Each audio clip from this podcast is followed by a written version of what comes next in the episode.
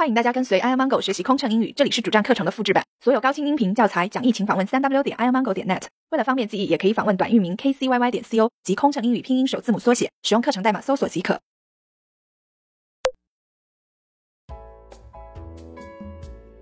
Fifty-one will be flying at an altitude of ten thousand meters, and our cruising speed will be one thousand kilometers per hour. 我们的飞行高度为一万米，巡航速度每小时一千公里。52.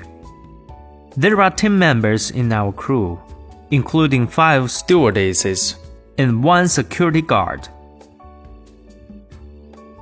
我们的机组由十人组成，包括五名乘务员和一名安全员。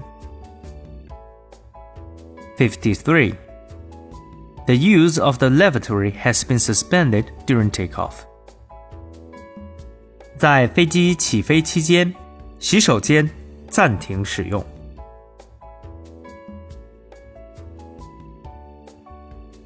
Fifty-four. Please come with me, sir.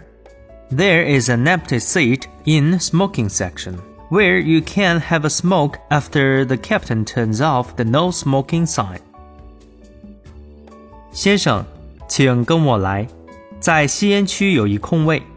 当机长解除禁止吸烟的信号后，您能在这儿吸烟。Fifty-five. There are toilets in the front and the rear of the cabin.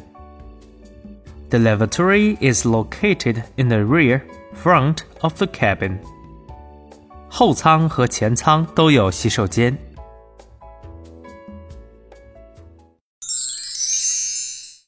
飞行压力怎么缓解？应对麻烦旅客有什么窍门？频繁穿梭没时间陪家人很心塞，也许您需要一段心灵 SPA 放松一下了。特有民航专属优惠哦，详情请登录 kcyy 点 co 斜杠幺二幺。